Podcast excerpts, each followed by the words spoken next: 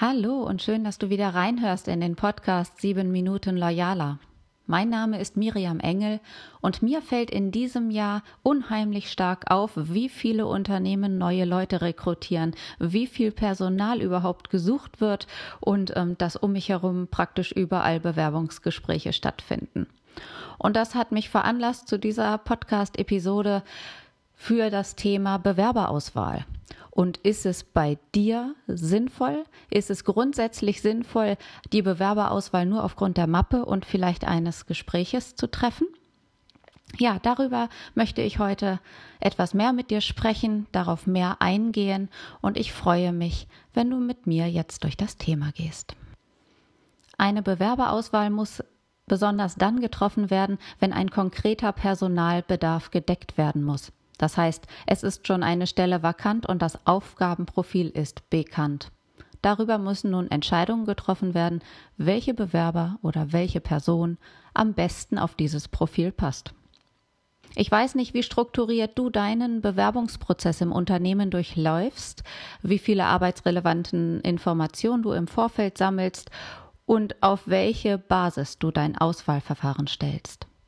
Aus meiner Sicht möchte ich dir einfach mal ein paar Kriterien mitgeben für die Bewerberauswahl und dir sagen, wie ich es beobachte und was ich in der Regel wahrnehme.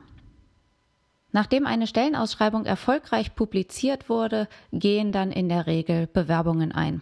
Es sind nicht mehr so viele wie früher, vielleicht sind auch nicht die Qualität und Aussagekraft so gut ausgeprägt, wie wir es gewöhnt sind von Bewerbungsunterlagen, aber irgendwas wird uns vorgelegt werden, damit wir eine Vorselektion treffen können. Gibt es favorisierte Kandidaten aus der ersten Runde, aus der Mappenauswahl sozusagen, geht es meistens mit einem persönlichen Gespräch weiter, in der sowohl die erforderlichen Qualifikationen fachlich und auch sozial abgeprüft werden sollen.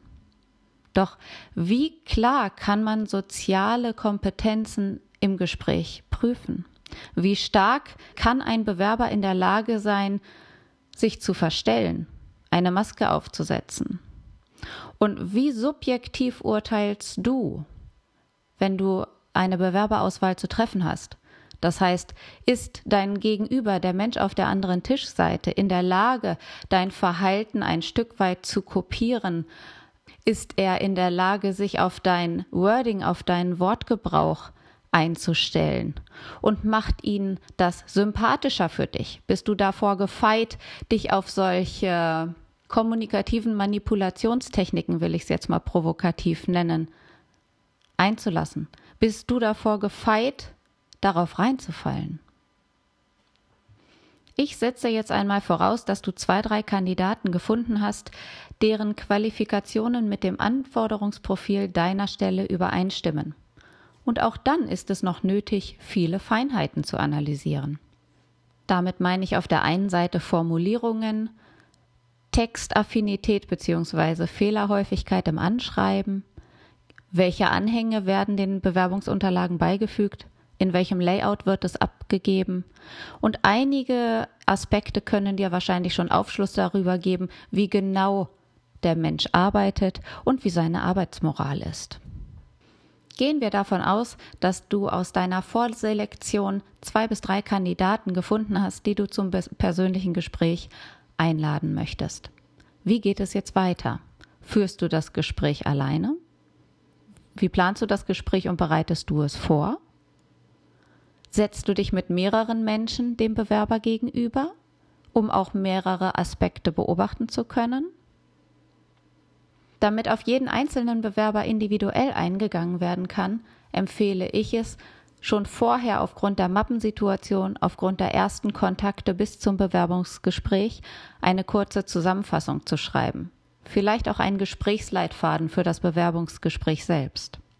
Um über einen neuen Menschen wirklich einen umfassenden ersten Eindruck zu bekommen, ist es sinnvoll, mit mehreren Recruitern, mit mehreren Personalern am Tisch zu sitzen, mit dem Bewerber zusammen.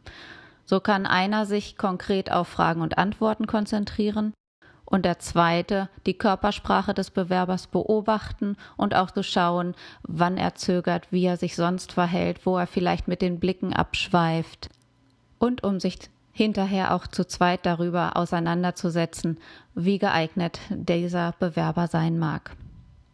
Ein großer Nachteil dabei ist halt, dass der Bewerber selber, wenn er mehreren Personen gegenüber sitzt, wahrscheinlich eher eingeschüchtert ist. Wahrscheinlich auch nervöser ist, als er einer einzelnen Person gegenüber wäre.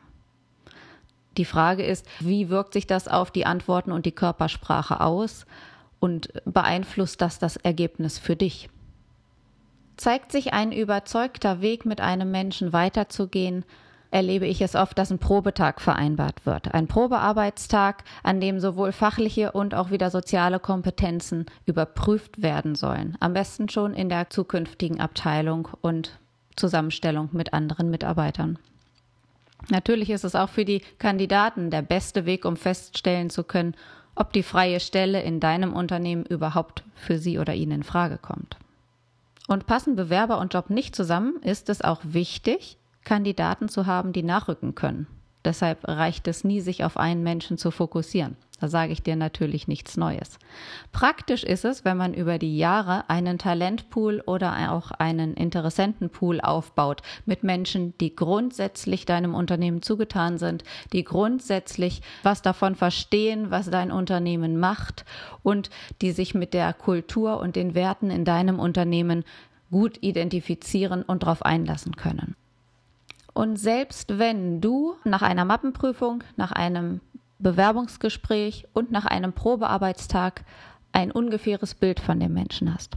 Wenn es einen zweiten Menschen in deinem Unternehmen gibt, einen zweiten Mitarbeiter, der den Bewerber ebenfalls gesehen, beobachtet und einzuschätzen gelernt hat.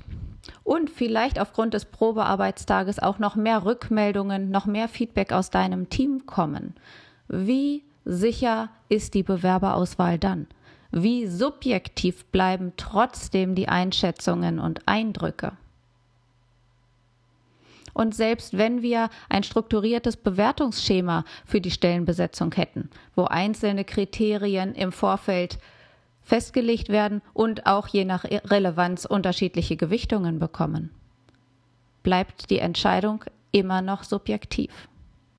Und der Knackpunkt, womit ich wirklich gute Erfahrungen mache, sind objektiv messbare Verfahren, um die Passgenauigkeit deines Bewerbers für dein Unternehmen wirklich zu prüfen.